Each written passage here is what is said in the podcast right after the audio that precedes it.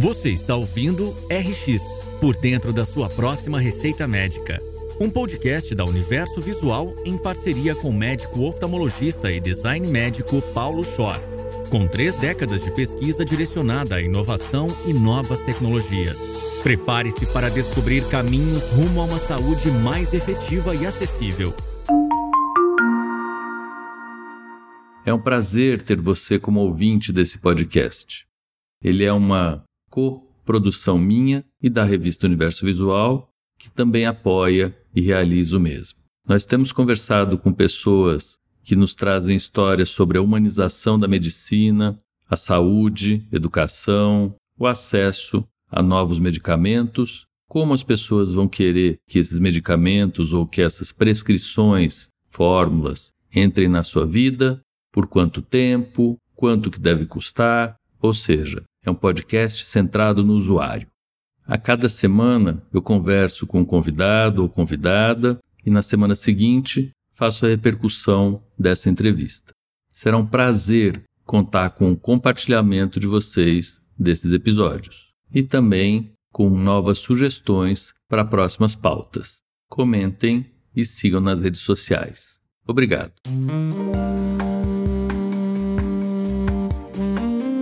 Olá, hoje eu vou receber uma enfermeira que tem bacharelado não só em enfermagem, mas ciência aplicada, tem um Masters, um mestrado em epidemiologia, trabalhou na Fiocruz, instituiu várias unidades básicas de saúde, trabalhou e ainda trabalha na periferia de São Paulo, veio da Unifesp, Escola Paulista de Enfermagem, enfim, tem bastante história para contar, é uma líder, vice-presidente da Associação Brasileira de Enfermagem, Saúde Coletiva e Família. Hum, tem um papo comprido e muito agradável, tenho certeza também. Então, a Flávia Kohlschreiber vai conversar com a gente. Muito, muito bem-vinda, Flávia, e muito obrigado pelo teu aceite. Eu que agradeço, Paulo, pelo convite. Estou muito honrada por estar aqui com você e também com as pessoas que vão estar escutando a gente tem umas observações aí nessa minha trajetória, né, que acho que é importante falar. Já não estou mais como vice-presidente da ABEM. É uma casa querida, né? Estar dentro da ABEM é uma necessidade que acho que toda enfermeira precisa passar, né? Para entender um pouquinho e compartilhar com a, a causa da enfermagem. Mas acho que já vem por essa pegada aí de como eu, eu me enfim em tantas encrencas, em tantas lutas e bandeiras que eu acredito fazer aí diferença no mundo. Quer começar daí mesmo, Flávia? Da onde que vem a tua vontade, da onde que veio esse comichão de fazer diferença via assistência de saúde, mas eu vou já me adiantar, falar via assistência básica de saúde. E se me corrige se não é isso. Muito boa pergunta, é uma pergunta que sempre as pessoas me fazem e que não tem como responder sem voltar para a minha trajetória de vida, né? Apesar de ser uma mulher branca, loira, eu nasci na periferia, né? Eu nasci, obviamente, na década de 70, né? E nasci em comunidades aqui do. Porque eu tô em São Paulo, né? No Grajaú, na Zona Sul. Então eu cresci em comunidades periféricas, né? Passei a, a vida toda vivendo nas comunidades periféricas e quando eu ingressei na universidade, e na universidade pública, né, que eu sou egressa da Unifesp, eu vi que ali eu tinha que dar um retorno para a sociedade, né? Era muito investimento, né? Quatro anos integral vivendo ali dentro. E acho que essa minha trajetória de nascer na periferia, ter muitas influências positivas dentro da universidade, as minhas referências aí na saúde coletiva, como Ana Bretas, Mônica Antar, Laís Helena, né, professoras uhum. que realmente fazem parte dessa história da saúde coletiva e principalmente da construção do SUS, eu fui me inspirando de que eu, o lugar que eu tinha que devolver tudo aquilo que eu aprendi, que eu vivi, era para a própria periferia. Então, a minha história, ela nasce muito dessa essência do que é a universidade, né? Porque eu entendo que quando a gente entra na universidade, a gente está devolvendo algo para a sociedade. E aí, nesse sentido, eu acabei voltando para a periferia para trabalhar na atenção primária, uhum. muitos anos chamada de atenção básica, e acho que tem vários autores que falam que de básico não tem nada. tem muita complexidade, muita subjetividade, aí acho que resolveram, né, aquela coisa do senso comum, vamos chamar então de primário, né, começa ali, né, como porta de entrada aí para o nosso sistema único de saúde, que é um orgulho para todos nós. Saindo da universidade, eu fui como todo mundo que sai, né, graduado, fica com medo, e agora, né? O que, que eu faço? Vou trabalhar onde, como? E eu não tinha dúvidas, né? Vou lá para atenção primária, vou para o SUS, porque é aquilo que eu acredito. E dentro da atenção primária, eu comecei como enfermeira assistencial e fui fazendo essa trajetória da assistência, depois para gestão, gestão de serviços de saúde e sempre lá dentro, lá que eu falo é aqui no território da Zona Sul de São Paulo, né? Que é onde eu nasci, cresci. Depois, como diz o criolo, né? Atravessei a ponte, vim para o lado de cá, não moro mais na periferia, mas eu não consigo sair da periferia, né? Ou tirar a periferia de mim. Então, voltei com essa intuição. Como é que a gente pode contribuir para melhorar mesmo o serviço de saúde, não só do ponto da assistência, né, mas de pensar essa saúde integral, de pensar realmente aquilo que eu aprendi na universidade, de uma aprendizagem muito freiriana também, né, de falar como é que a gente consegue uhum. estar na comunidade e fazer com a comunidade, né, e construir essas devolutivas ou essas soluções de problemas com a comunidade. Problemas de saúde, não só do ponto de vista do que geralmente a gente aprende, ou não é geralmente a gente aprende, mas tem um enfoque maior nesse ponto de vista biomédico, de que saúde é ausência de doença, e parece que a gente só fica nesse caminho, ah, vamos atrás do hipertenso, do diabético, né? Aquelas coisas que são bem estigmatizantes e que acabam não produzindo tanto efeito do ponto de vista coletivo mesmo, né? Vai ser sempre uma coisa pontual, individual, não mobiliza mesmo mudanças para além do individual, né? Mudanças coletivas que transformem mais. Não sei se eu falei demais, mas. Não falou, não, você falou super pontualmente. E eu queria pegar um pouquinho a partir daí. Para quem não conhece, a Zona Sul de São Paulo é a maior, entre aspas, macro-região que a gente tem, né? E é super espalhada, ela é super heterogênea, tem uma barra duas represas no meio, tem muita coisa que acontece na Zona Sul. Em relação a essa heterogeneidade, de vez em quando a gente fala, quando trata de saúde, ah, em São Paulo é assim, mas no interior do Piauí. E aí, muitas vezes a gente fala, não tem que ir no interior do Piauí. Você tem muito mais perto de você problemas provavelmente mais complexos, por conta, na minha cabeça, dessa heterogeneidade. Quando a gente tende a, a chamar uma coisa tão heterogênea da mesma coisa. Então, ah, você está em São Paulo, mas isso é São Paulo. Pois é, não. Eu acho que o entendimento profundo dessa coisa tão heterogênea num espaço físico tão próximo, na minha cabeça é um dos pontos, e aí depois queria que você comentasse um pouco disso, de confusão também no entendimento e talvez na dificuldade do gerenciamento dessas regiões. E passa muito pela cabeça assim, será que quanto de regionalização, não só territorial, mas do problema regional, não seria necessário para a gente tratar as diferenças de modo diferente? Em vez de falar você está em São Paulo, não precisa de ajuda, eh, e a gente vai ver isso, por exemplo, levando para outro campo completamente diferente, da FAPESP. Então, ah, vocês têm FAPESP, você não precisa do CNPq né? Tem essa história. A FAPESP fala, se você tem CNPq, você não precisa da FAPESP. E aí a gente fica na mão. E aqui eu também vejo um pouco disso, de já que você está em São Paulo, você vai ter que ser tratada mais ou menos do mesmo jeito como é tratado o pessoal da Oscar Freire. E não é Zona Sul também? Também é Zona Sul. Como que é isso? Porque estando lá, tenho certeza absoluta que é completamente diferente. A tua visão é outra visão. Faz sentido isso da regionalização do problema por conta dessa história de você impactar mais gente? Excelente pergunta.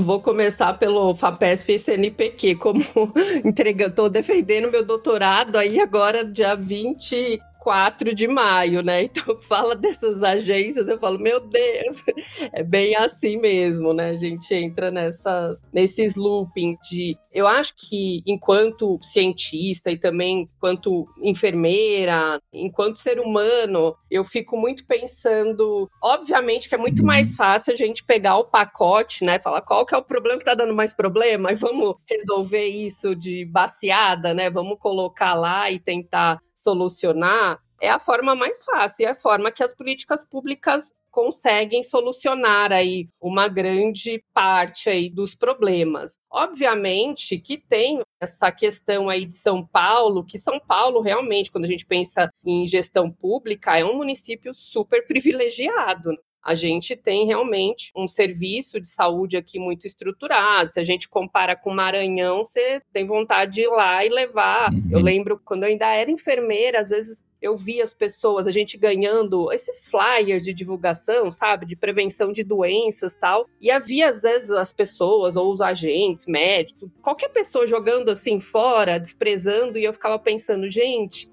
Quantas pessoas de outro município, de outra realidade, poderiam estar aproveitando? Isso acontece em todas as realidades e São Paulo, entre aspas, leva essa fama por ser esse município rico que consegue solucionar, regionalizar os problemas e tentar solucionar da melhor forma. No entanto, o que, que eu fui me deparando dentro da atenção primária, né? Eu acho que quando a gente traz, olhando a história do SUS, quando a gente começa a olhar as necessidades de saúde a partir das demandas das comunidades, que foi o início do SUS e depois a estratégia saúde da família, o programa de saúde da família, começam a vir ideias de que elas poderiam ser regionalizadas, mas com setores menores, né? A gente privilegiar no sentido de aquela unidade, aquela comunidade, ela tem essa demanda, então vamos fazer essa escuta e vamos dar esse retorno.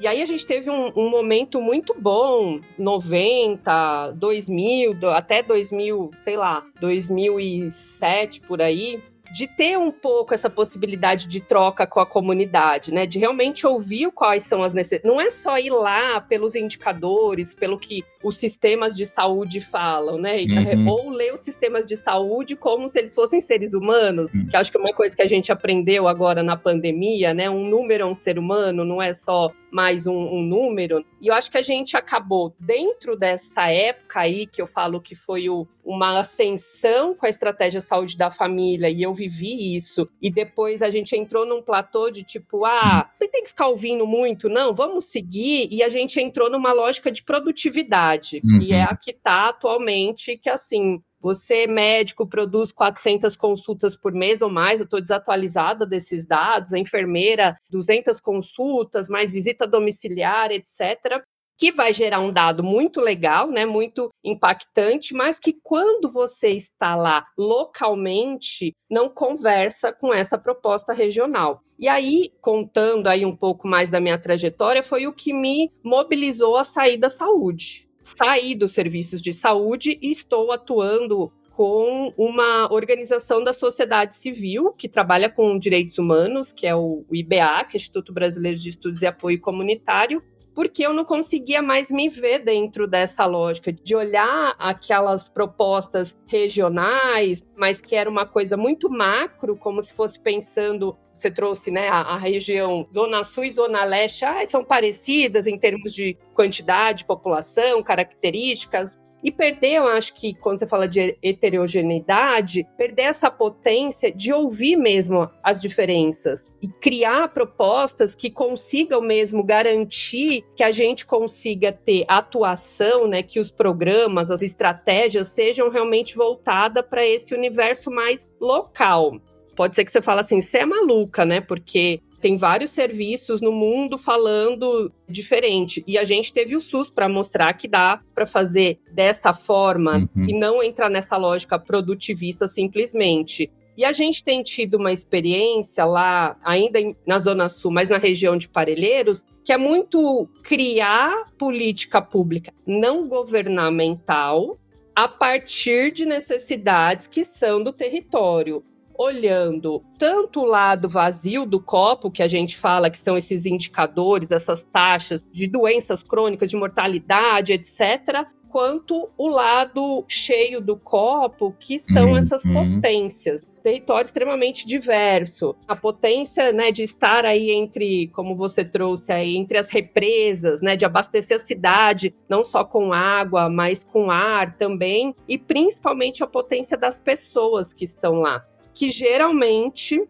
e aí logo mais eu trago mais evidências para falar, né? Elas não são escutadas, elas não participam ativamente das tomadas de decisões uhum. para o próprio território, ainda que tenha as propostas regionais. Você chegou num ponto que é onde eu queria chegar, que é o IBEAC. Eu tenho falado com bastante gente e visto muita proposta pré-concebida ou mesmo micro pré-concebida, sabe? Não é que eu vou lhe dar um remédio porque tal país está dando. Não é porque esse microgrupo em algum momento decidiu que esse tipo de terapêutica era adequado, esse jeito de você tomar remédio é adequado, esse custo é adequado, e você fez um estudo a respeito daquela população e de algum jeito você entrega isso até relativamente personalizado para uma população que não usa. Não usa porque não veio dela, porque ela não foi consultada. A gente tem várias evidências disso, desde vacina até programa de diabetes que não funciona porque a população está alijada do processo. E é uma desconfiança minha, e você está, pelo jeito, corroborando em relação a, a essa direção, de que se a população for efetivamente escutada no detalhe, no varejo, não no atacado, dá para a gente pegar isso e fazer disso uma política pública, nem que seja uma coisa regional e talvez até temporal. E aí queria que você falasse um pouco disso também, porque isso é a impressão que todo mundo tem me passado e eu Estou achando que você está falando exatamente a mesma coisa, que é vamos construir políticas públicas sim, mas não precisa ser uma política pública que vai durar 50 anos, porque a coisa muda, e nem uma coisa que é para toda a Zona Sul de São Paulo, é uma personalização passível de escalabilidade, que são palavras que são completamente antagônicas, e você, epidemiologista, você está acostumada a tentar ir para a escala, né? a tentar colocar as coisas todas numa perspectiva, que nem você falou, de impactar muita gente, para que a gente tenha uma saúde possível de ser transformadora com um custo possível de ser pago, porque senão a gente tem gênios na enfermagem, na medicina e que custam muito caro e que têm um tempo muito limitado e que não vão transformar. Faz sentido o que eu estou falando? Que a parte primeiro primária e essa estratificação, ela já muda tudo, que também é uma outra coisa que eu acho que valeria a pena a gente falar de novo, né? A gente fala muito de SUS, SUS, SUS, mas eu vi o nascimento do SUS com a Arouca e com todo mundo lá na década de 80, estava em Ribeirão, participou-se muito disso, você também viu as coisas acontecendo. Mas eu acho que isso se perde, né? Essa estratificação do SUS, a hierarquia, o acesso universal, a gratuidade, tudo isso eu acho que vale a pena a gente refalar e repisar como sendo bases para a construção de coisas em cima. Mas não quer dizer que a construção seja estável e acabe por aí. Ela tem que ser constante. Talvez eu quisesse que você falasse um pouco disso. Como é que você vai dar base e, com um papel de gestor e de design de políticas públicas, incorpora isso de um jeito dinâmico e não de um jeito que vai caducar ou que já nasceu caduco, porque a escuta, ela passa, né? Olha, tá complicada essa entrevista, né? Tá mexendo com tudo aqui dentro, viu? Foram passando vários filminhos aqui na minha cabeça, né? Um primeiro é que eu lembrei de uma grande amiga médica sanitarista, que é a doutora Isamara Gouveia, que era praticamente a filha do Davi Capistrano, que eu trabalhei muito tempo com ela. Sim. Davi é fantástico. E ela falou uma vez uma coisa para mim que ficou para sempre, né? Que essa coisa, ah, não, a gente tem que lutar pelo SUS, tal. Sim, a gente tem que lutar pelo SUS e a gente também tem que entender que as coisas não podem ser religiosas, rígidas, só daquele jeito, né? Elas vão mudar. E como é que a gente consegue ir mudando sem se apegar ou ficar naquele movimento conservador que vai te oprimir, que vai, com todo respeito às religiões, mas que vai colocar você num padrão e que não vai ter essa possibilidade de riqueza de abrir para a diversidade, né? Para as diferenças que existem aí desde culturalmente, politicamente e todos os outros mentes que a gente possa imaginar. Então veio essa história assim, a gente realmente a gente tem que falar do ponto de vista de inovação, né? Não dá para ficar estático. No entanto, aí é um valor meu, a gente não pode esquecer de onde a gente saiu. Os princípios do SUS, a gente tem que sempre ter isso dialogar, discutir sobre os princípios e realmente validar assim, ou a gente muda os princípios para dar uma atualizada. A gente é bom em, em, atualizar artigo, né, trazer várias referências, mas cita, né, meio que religiosamente os princípios, mas na prática efetiva isso é muito distante. Então, essas duas coisas que eu acho que são importantes. A gente tem que olhar realmente para os princípios enquanto sociedade. Ou falar assim, ainda não alcançamos, vamos lutar para conseguir. Ou fala, gente, não vamos alcançar, vamos mudar esses Paranauê aqui, porque não vai dar certo esse gingado. E aí, nesse sentido, eu acho que esse olhar cuidadoso e de convite mesmo para dialogar sobre as nossas práticas enquanto gestores é que é o tal da inovação, sabe? Porque a gente está sendo convidado o tempo todo para descolar daquilo que é humano e virar máquina. Uhum. São os sistemas, são os programas. Não sei se você já teve essa experiência, mas de ser gestor do SUS de alguma unidade de saúde, você fala assim, gente, para que tanto? E às vezes um programa, um software conversa, tem a mesma resposta que o outro já tem, e fora essas coisas regionais que são ah, as milhares de planilhas que o povo, com medo também de perder poder, exigem mais, mais informações. E isso só sobrecarrega, né? Se a gente pensa na pirâmide, não gosto muito do exemplo da pirâmide, mas uhum. a gente está no modelo capitalista, então toda a pirâmide, né, do gestor até regional, municipal, etc., até quem está na base, uhum. e vai fazendo com que quem está principalmente no campo vá se tornando mais máquina ainda. Eu acho que. Eu acho não, eu vivenciei isso, que a hora que a gente, principalmente nós que saímos né, dessa formação acadêmica da saúde, Sim. que aprendemos tanto sobre essa valorização da vida e a gente se distancia disso, a gente está voltando para a lógica do o que o mundo fala que é muito inovador da tecnologia dura, né? Então vamos colocar mais programas e incentivar mais as pessoas a serem máquinas. E até tem, eu sempre falo de um estudo que já tá, deve estar tá até meio desatualizado, mas de Oxford, que eles pegaram o banco de segurança privada dos Estados Unidos, pegaram todas as profissões e começaram a analisar o que em 20 anos, quais profissões poderiam serem substituídas por máquinas. Uhum. Ele é de 2013. E aí você fica, assim, assustado, né? Porque inúmeras. E aí, lógico, eu, como enfermeira, fui lá. Falei, pelo amor de Deus, né?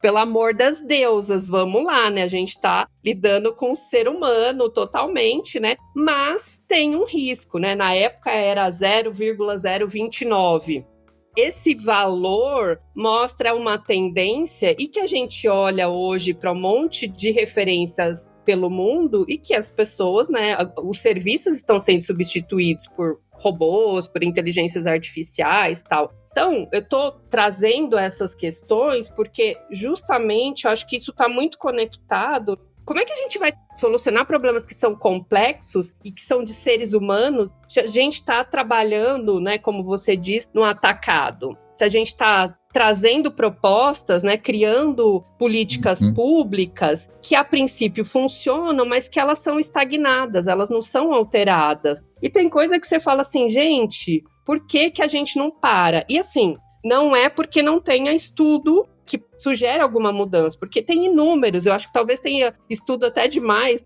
os governos não conseguem localizar qual que é a melhor resposta. Porque os interesses, né, são muito focados também naquilo que eu vou ganhar na eleição seguinte para mudar.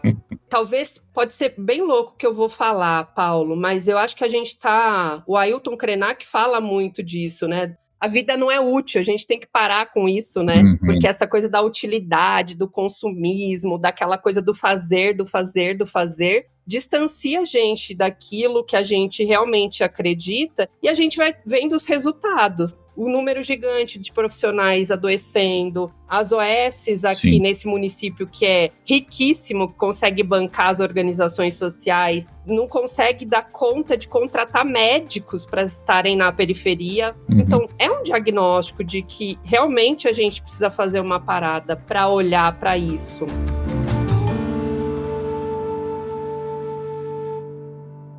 Indo um pouquinho para a história da assistência primária, da atenção primária e da tua experiência com as estratégias de saúde da família. E tentando fazer de novo o coro com o que você tinha dito de que saúde não é remédio, saúde não é só remédio. O que que a saúde da família entrega como remédio? O que, que é o grande modificador na estratégia de saúde da família da vida das pessoas? Qual é o remédio que a saúde da família entrega? Eu vou falar no passado.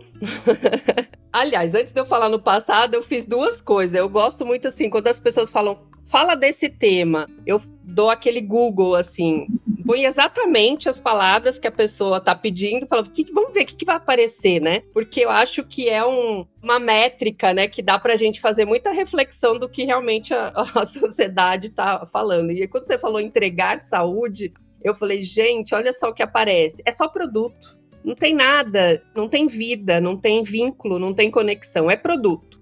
Eu não vou negar que talvez atrás de algum produto não tenha uma conexão, uma vida, humanidade e tal, uhum. mas a gente sempre está apresentando que a gente está entregando produtos.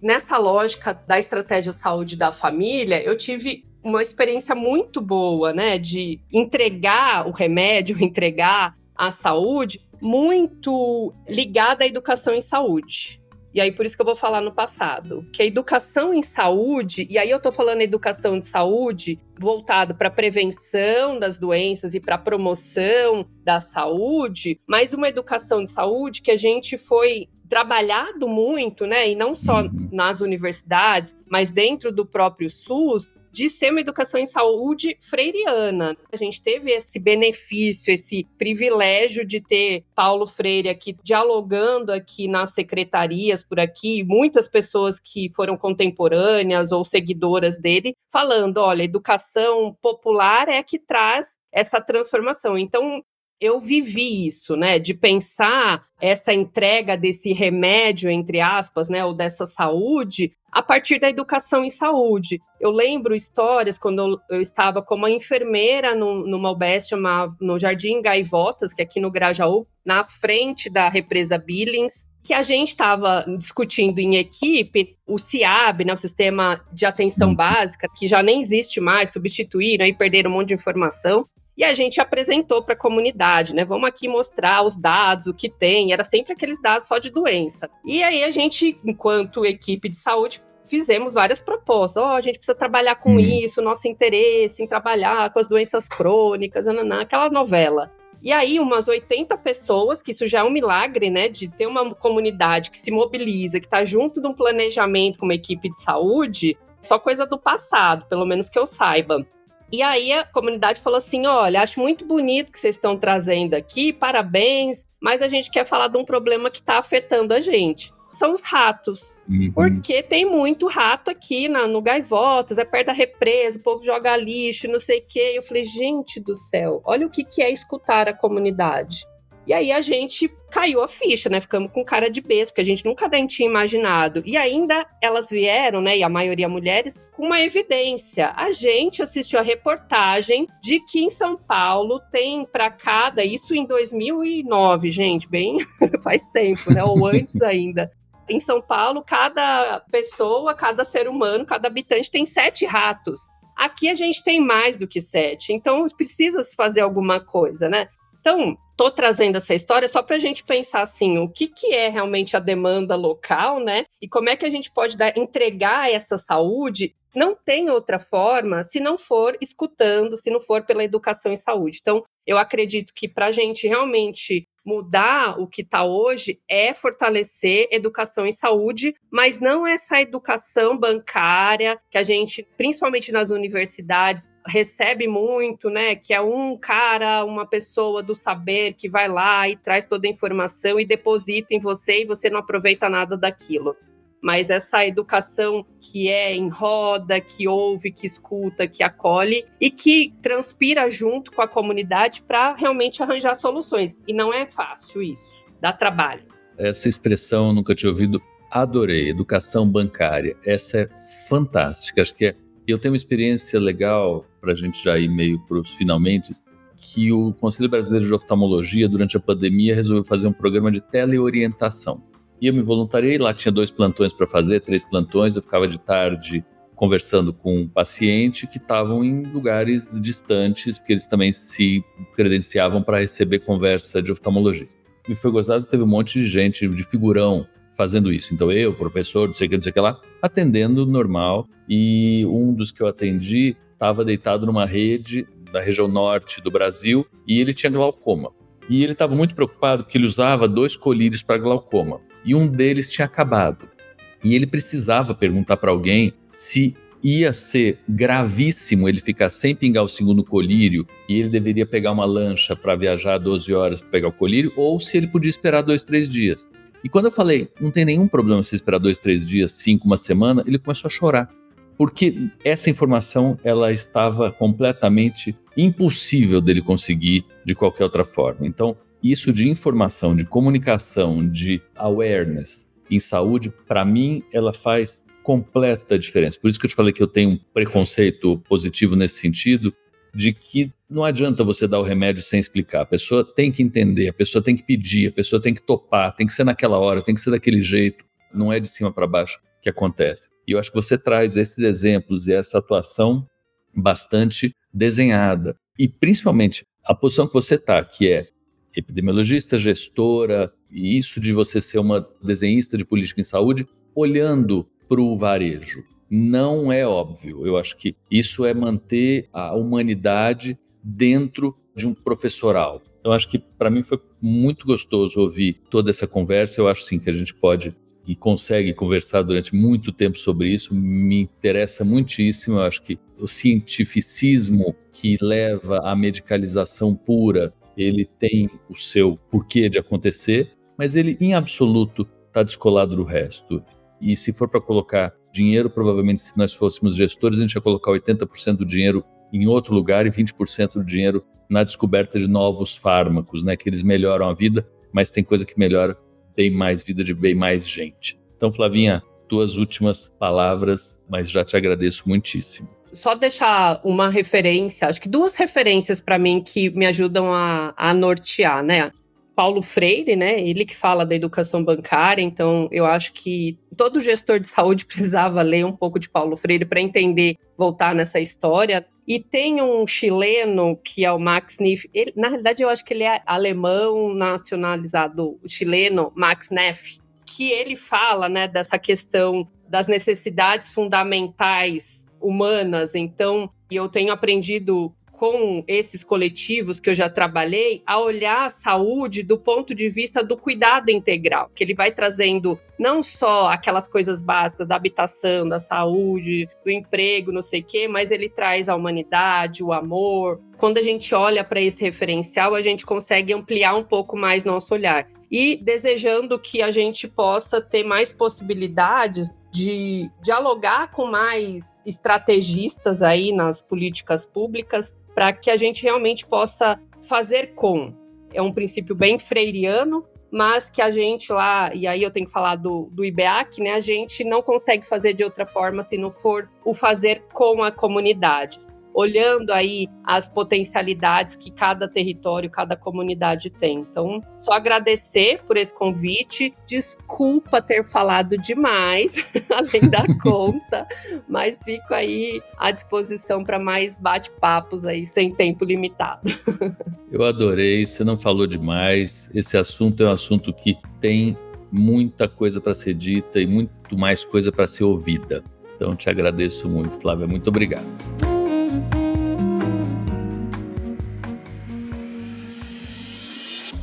Você acabou de ouvir RX por dentro da sua próxima receita médica com Paulo Schor. Aproveite para se inscrever em nosso canal e acompanhar semanalmente as histórias e repercussões que serão apresentadas por aqui. Siga também as nossas redes sociais, arroba Revista Universo Visual e arroba Paulo Schor. Até a próxima!